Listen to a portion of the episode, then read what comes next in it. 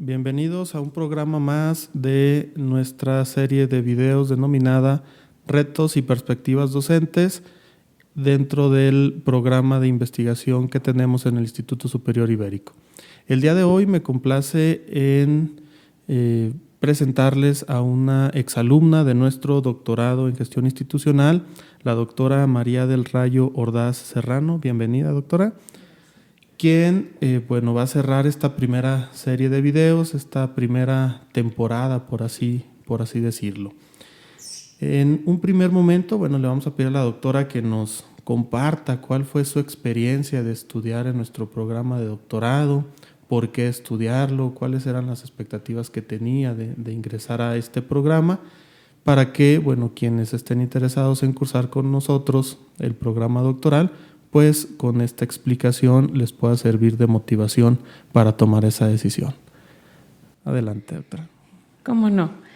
Pues un gusto, ¿verdad? Volver a, estas instalaciones de, mi Instituto Superior Ibérico y pues mi razón principal de ingresar al doctorado eh, que nos ofrecía este instituto, pues fue eh, mis ganas de continuar mi preparación académica, ya que como supervisora escolar es innegable la necesidad de eh, la continua preparación, eh, la continua capacitación para así tener a bien compartir con nuestros docentes el cúmulo de conocimiento y poder generar conocimiento es algo muy importante dentro de nuestras instituciones. En ese sentido, eh, el ingresar a una institución que nos ofertaba una capacitación de manera virtual y con una presencia mensual a determinado número de módulos, pues era una facilidad enorme con la cual nosotros poder acceder a un doctorado y una titulación automática que no muchas instituciones ofertan en estos tiempos.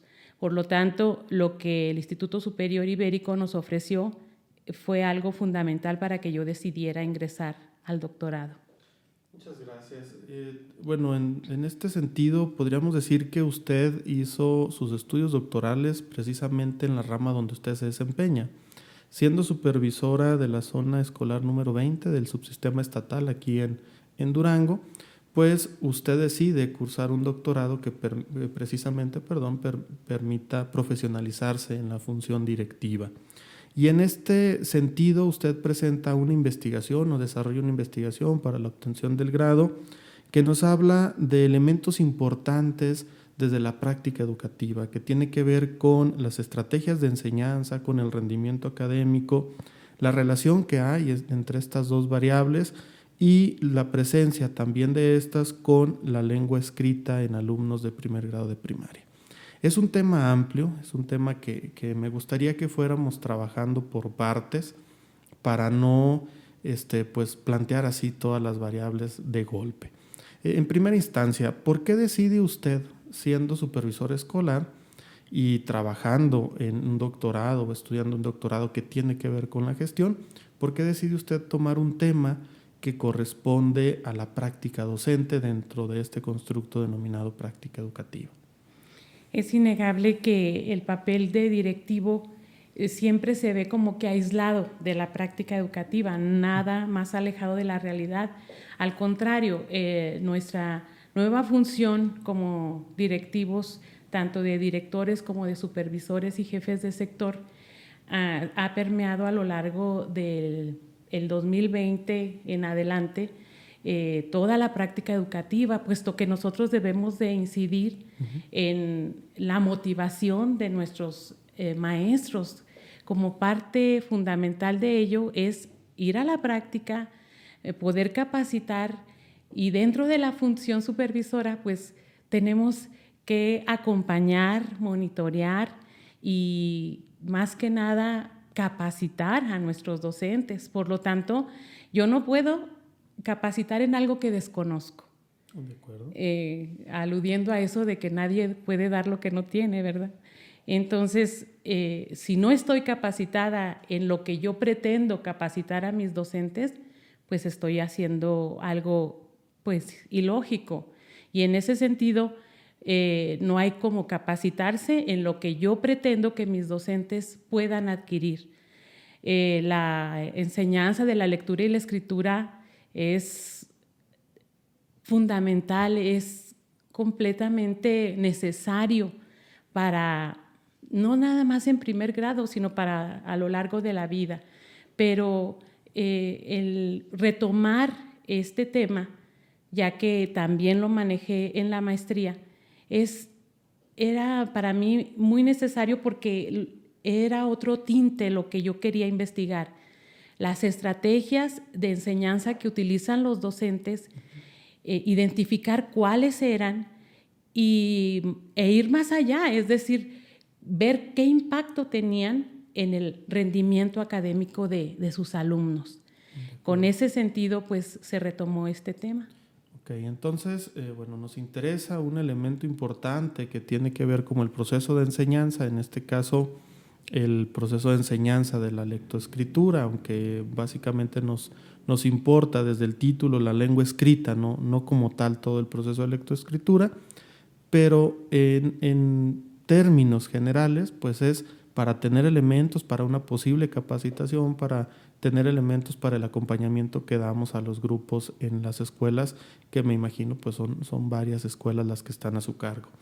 En este sentido, entonces, ¿a usted le interesa el proceso docente, le interesa el proceso de enseñanza a partir de algo que hemos denominado estrategias de enseñanza en su tesis? Y usted, eh, cuando inició el proceso de investigación, eh, ¿qué supuestos tuvo? ¿Qué creencias tenía con respecto a estas estrategias de enseñanza que podrían utilizar sus docentes en su zona escolar? Mi supuesto era que aquellos maestros que hacían eh, uso de estrategias de enseñanza novedosas, dinámicas, inclusive eh, utilizando métodos y, técnicas constructivistas, eran los que iban a obtener un mayor rendimiento por parte de sus alumnos en cuestión de, la lengua escrita. Eh, ese era mi supuesto hasta antes de, hasta antes de la investigación. la investigación. Y en el, en el caso de la variable de rendimiento académico, eh, ¿cuál era su supuesto? Además de que iba a estar ligado con estas estrategias innovadoras, dinámicas, constructivistas, pero usted tenía un conocimiento como supervisora del estado de, los niveles conceptuales que tenían sus estudiantes. Eso, pues por disposición hasta administrativa lo hacen cada año los supervisores y lo van actualizando según las necesidades de la zona. Pero en el, en el caso particular del rendimiento académico, ¿cuál era el supuesto que usted tenía? Es decir, eh, si era real lo que estaban reportando los maestros, si era real lo que lo que estaban reportando los asesores técnicos pedagógicos o había una, este, un choque ¿no? entre los resultados de una parte y otra? Eh, o, usted qué, qué, visualizaba antes de llegar a la investigación? Pues eh, desafortunadamente eh, los números son fríos y los, los promedios que nos reportan cada una de las escuelas pues son de esa manera, un 7.5 de promedio o un que el 80% es presilábico, el 10% alfabético, pues no nos da realmente la profundidad del rendimiento académico de los alumnos en este rubro de la lengua escrita. Por lo tanto, eh, pues mi apreciación de lo que sucedía realmente en la zona era muy superficial. Eh, irnos al campo es monitorear, es decir, y, quizás monitorear, pero una muestra. Y esa muestra, pues, es muy fortuita, a pesar de lo aleatorio que puede ser eh, el identificar un número pequeño de alumnos en cada uno de los salones para poder aplicar nosotros un instrumento, no da cuenta de la realidad completamente objetiva que está ocurriendo al interior de cada una de las aulas.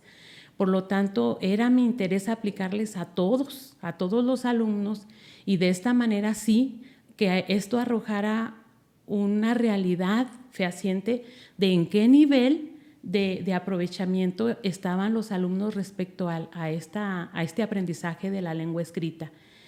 Y por lo tanto, a pesar de, la información que yo tenía, pues era mi, mi, inquietud identificar hasta qué aspecto llegaba ese rendimiento académico de los alumnos en, en la lengua escrita dentro de la zona escolar número 20 a la que yo pertenezco. De acuerdo. En, este caso, eh, estamos hablando de una investigación cuantitativa y usted se, se, refiere a lo frío de los números. Que luego esa parte, pues al ser un proceso de investigación cuantitativa, iban a seguir existiendo números. Entonces, eh, cuando usted inicia su investigación, hace una revisión de literatura, hace algunos primeros pasos con respecto a identificar qué se ha estudiado en este tema, ¿qué encontró ahí que usted dijo, voy por el camino correcto? Es decir, ¿qué, qué, le dio la certeza o qué le dio las ganas de continuar haciendo una investigación de este tipo, dado lo que ya se había estudiado con, antelación a que usted iniciara su investigación? El, sugerirme mi, asesor, el, doctor Abelardo Gracia, respecto a identificar otros estudios que se habían realizado al respecto a esta temática y analizarlos. Eh, en, mi caso, pues fueron como unos 50 títulos de, investigaciones y ver qué es lo que ellos eh, habían descubierto y ver que en investigaciones como la de Velarde hacían alusión a ese rendimiento académico y a algunas estrategias de enseñanza de los docentes, pero de tipo cuantitativo, ya que lo que yo quería era ver qué tipo de correlación existía entre ambas variables. Por lo tanto, esto no me daba para un estudio cualitativo, a pesar de que yo quería eh, profundizar lo más posible, este, esta profundidad estribaba en el total de la muestra. Por lo tanto, yo pienso que sí logré abarcar la totalidad de los alumnos de mi zona, que era lo que yo quería, pero sí inminentemente el rendimiento académico viéndolo desde un punto cuantitativo por, la cantidad que me refería eh, el aprovechamiento que los alumnos iban alcanzando. De acuerdo. En su investigación, entonces, estamos en, un, eh, en una metodología cuantitativa, tenemos revisión de literatura, marco teórico, tenemos el planteamiento de una encuesta para realizar nuestro proceso investigativo. ¿Utilizó algún instrumento propio? ¿Adaptó algún instrumento? Eh, ¿Cómo le hizo para medir las estrategias de enseñanza? ¿Cómo le hizo para medir el rendimiento académico? Porque a fin de cuentas, bueno, los, los que conocen de investigación cuantitativa, pues son muy minuciosos en cuanto a qué tipo de instrumento utilizar y bajo qué condiciones utilizarlo. Es decir, no podemos utilizar cualquier instrumento nada más porque está colgado de, del Internet, ¿no? Entonces, ¿qué nos puede decir con respecto a los instrumentos eh, que sea, este, o que nuestros estudiantes actuales puedan conocer para efectos de ir profundizando en la elaboración, diseño y validación, o bien en la adaptación de los que ya existen? Sí, para los eh, maestros utilicé una encuesta tipo escala. Sí me basé en Soberones 200, 2020 y en el estudio que yo realicé sí hice un, un tipo de intervención de tal manera de que se adaptara a la situación contextual de mi zona. Por lo tanto, eh, pues el instrumento es prácticamente modificado a, a la necesidad de, tanto de la zona como del el estudio que yo pretendía realizar. Para los alumnos, pues realicé un instrumento que es el cuestionario y a, cada uno de los alumnos se le aplicó, sí, este sí también me, basé en otro instrumento que, que, había sido aplicado a los grupos de primero y segundo grados, pero eh, también lo modifiqué de tal manera que pues ya el instrumento finalmente quedó eh, basado en, en Godnos 2018 pero yo lo, adapté a, las necesidades de la zona. En, el primer instrumento, en el que es para docentes, ¿se tiene algún índice de confiabilidad? ¿Se tiene algún proceso de validación por expertos? Eh, no sé si pudiera profundizar un poquito en, esos elementos. Y con respecto al segundo, eh, no sé si también se tengan estos elementos o se tengan algunos otros como escuché que es un cuestionario para estudiantes, probablemente sea tipo examen, tipo prueba pedagógica. Y aquí, bueno, en, algunas ocasiones hablamos más que de confiabilidad, hablamos de índices de discriminación, índices de dificultad, o bien lo que usted haya utilizado y que nos pueda compartir, precisamente para que sirva como ejemplo a los estudiantes que actualmente están haciendo el doctorado, los estudiantes que están haciendo el maestría, sus estudios asociados a la metodología cuantitativa. Sí, a ambos instrumentos se les aplicó eh, el procedimiento de fiabilidad. En el primero, en la encuesta tipo escala, eh, obtuvimos un nivel de confiabilidad de 0.89 y en el instrumento de rendimiento académico que se le aplicó a los alumnos, que sí efectivamente es un tipo eh, examen, este obtuvo un 80, perdón, un punto 800 tres de confiabilidad. ¿Y, fueron los únicos elementos que se consideraron? No, no, hubo validación de expertos, no, no, hubo otro tipo. De acuerdo. Eh, una vez que se tienen ya los instrumentos, que en este caso podríamos estar en el terreno de la adaptación de instrumentos, porque pues no surgieron completamente de, de usted y de su asesor, sino que es una adaptación, según entendí lo que usted mencionaba. Eh, se decide entonces aplicar solamente en la zona número 20, solamente ahí se, se aplicaron ambos instrumentos. No, también eh, se piloteó en ah, algunas otras zonas antes, sí. Ok, pero ya la versión final se aplica. Sí, solamente en la zona escolar número 20. ¿Y cuántos estudiantes participaron? ¿Cuántos maestros o cuántos grupos? Sí, en los estudiantes que participaron fueron 359 estudiantes y estamos hablando de 15 maestros de primer grado de, las zonas. Sí. Entonces, eh, ¿se aplicó en todos los grados? En, todos los primeros todos grados. Los primeros grados de, la, zona, escolar, que son 15 grupos. Sí. Ok. Entre los resultados más importantes que ustedes encontraron al momento de aplicar estos dos, dos instrumentos, eh, ¿cuáles son que usted pudiera compartirnos el día de hoy?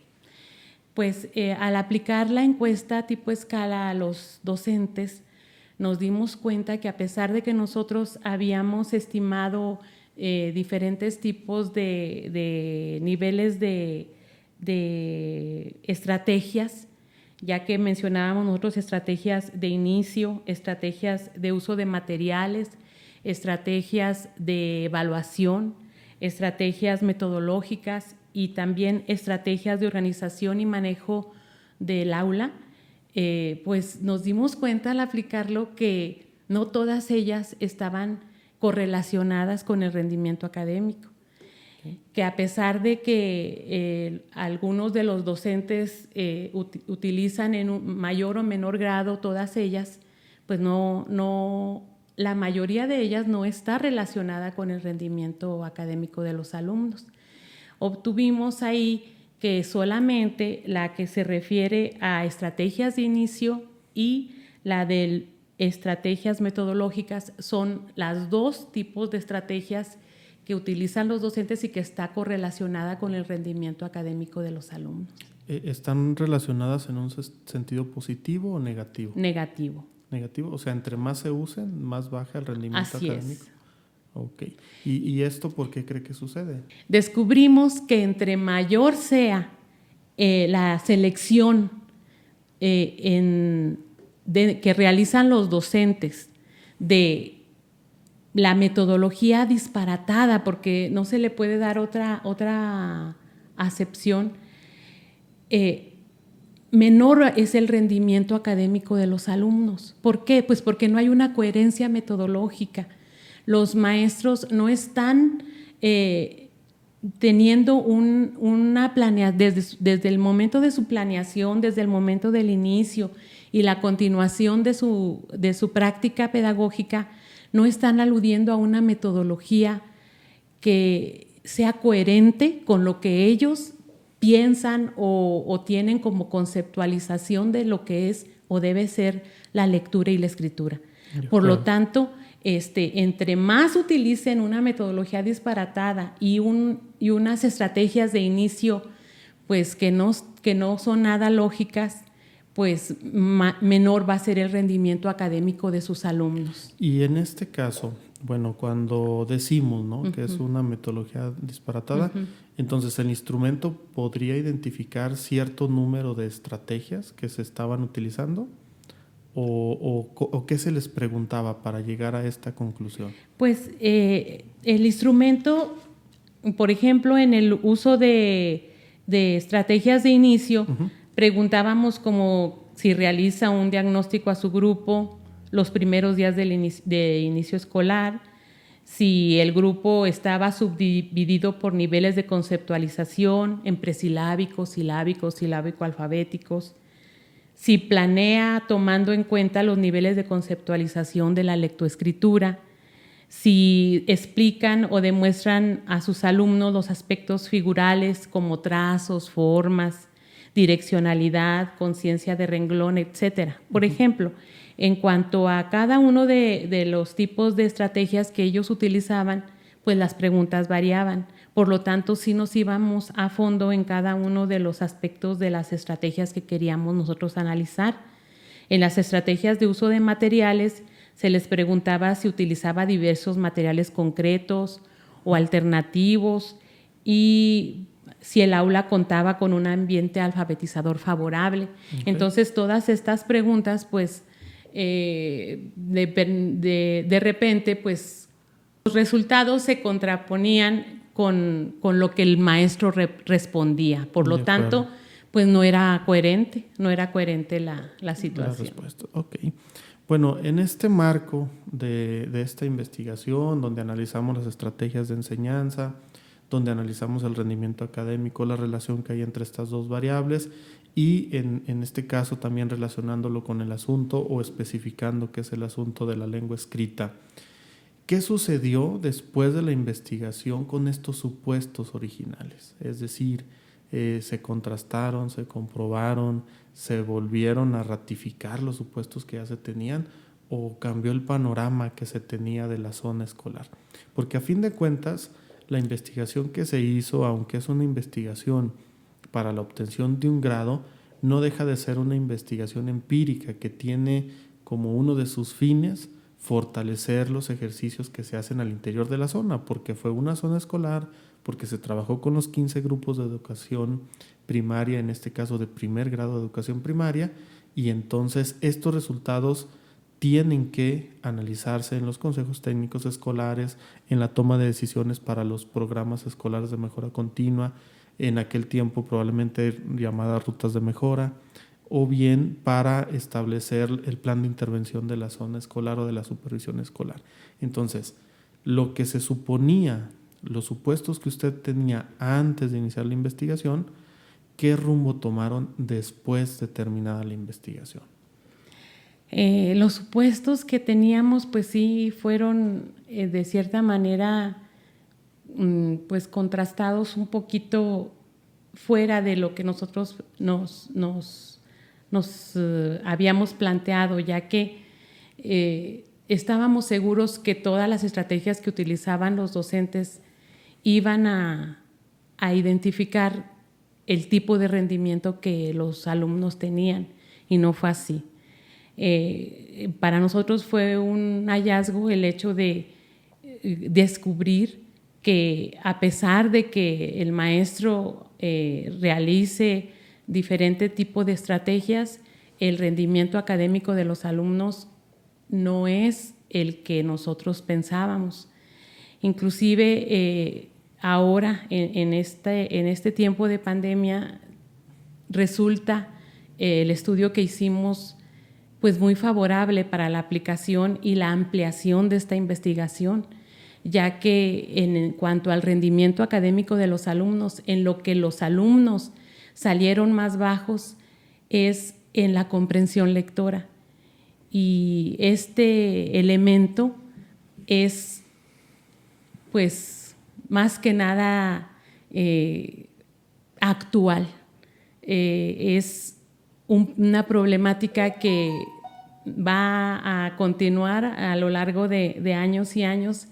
Mm, muchas de las ocasiones eh, nos preguntaban los asesores que por qué eh, estos temas que son, digámoslo así, tan trillados, la lectura, la escritura, la comprensión lectora, pues es por eso, porque no se ha todavía dado en el clavo respecto a qué, cuál es el hilo negro, cuál es la clave para que este rendimiento académico que eh, deseamos que adquiera el alumno en cuestión de la lengua escrita salga adelante, con qué método, con qué estrategia, con qué técnica, ¿verdad? Y, en este sentido, lo que encontramos eh, nos dio pauta para que ahora en, esta situación de, de, pandemia que nos, que nos aflige al sistema educativo en, México y en todo el mundo, pues eh, podamos nosotros tener las bases para comentarle a los compañeros eh, maestros cómo eh, realizar tanto desde la planeación como desde la intervención prácticas pedagógicas que sean favorables para abatir ese rezago educativo en, este rubro, en cuestión de la lengua escrita.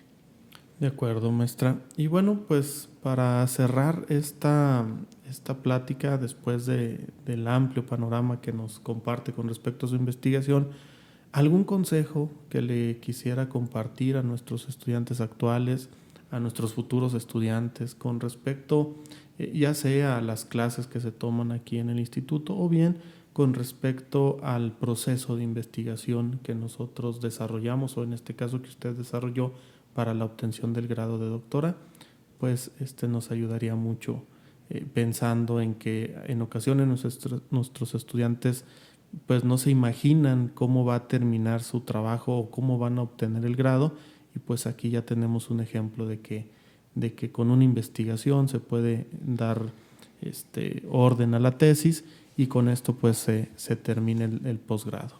La escuchamos, doctora. Ay, pues eh, mi consejo para quienes están eh, en el periodo de doctorado y que están realizando sus estudios, pues es que le hagan caso a sus asesores. Eh, el doctor Abelardo Gracia, que fue mi asesor, teníamos una sistemática intervención, eh, tenía él muy organizadas nuestras sesiones para la elaboración de la tesis, paso por paso me fue llevando para la realización de la misma sí dándonos una libertad enorme en cuestión de la selección del tema, en cuestión de cada uno de los capítulos. Eh, el sistema que el, Instituto Superior Ibérico tiene para la revisión de cada uno de los capítulos y los módulos y la intervención de los asesores de metodología, de, de los asesores que muy atinadamente han intervenido en el doctorado hasta la fecha, pues es de gran ayuda para elaborar la tesis de una manera exitosa. En este sentido, pues acérquense sobre todo a, sus asesores de metodología y eh, háganle caso a su asesor que él los va a llevar de la mano. Eh, es para mí pues un orgullo eh, haberme titulado de doctora en, en gestión institucional en este Instituto Superior Ibérico y a la fecha pues es, de gran impacto para mi zona el hecho de que yo eh, realice esta intervención y que haya podido eh, coadyuvar, ¿verdad?, para la capacitación y mejoramiento del rendimiento académico de la zona en base a este estudio. Eh, el impacto que, nuestras tesis pueden tener. Desde el primer día que conocí al maestro Mejía aquí presente, no me dejará mentir, nos dijo, seleccionen bien la temática de su tesis, ya que de ella dependerá mucho el éxito que, que conlleven en, la culminación de su, de su doctorado y de su posgrado. Por lo tanto, pues eh, piénsenla bien, qué, temática van a elegir, que sea de relevancia sobre todo en su contexto, pero más allá de, de eso, pues ir de la mano con profesionales tan destacados y distinguidos dentro de nuestras instituciones, como lo son todos y cada uno de los asesores que intervienen en el Instituto Superior Ibérico, pues es ya una garantía de que su posgrado va a culminar de la mejor manera. Muchas gracias, doctora. Muchas gracias por sus palabras. A nombre del instituto y a nombre personal, pues se siente uno muy halagado por escucharla. Bien, pues con esto llegamos al término de esta entrevista. Agradecemos a la doctora María del Rayo por acompañarnos. A quienes nos estuvieron acompañando en esta primera serie de videos, pues les agradecemos, esperamos sus comentarios para fortalecer lo que será la segunda serie. Mi nombre, Manuel de Jesús Mejía Carrillo, fue un gusto estarlos acompañando en estas presentaciones. En la segunda serie, pues posiblemente haya otra persona acompañándolos también como parte de aquí de nuestra institución. Quedamos atentos entonces a sus comentarios, a sus sugerencias y esperamos que como los anteriores videos, pues este también les sirva en su proceso de estudio con nosotros o en sus procesos de investigación tanto dentro como fuera de nuestra institución. Hasta pronto. Gracias.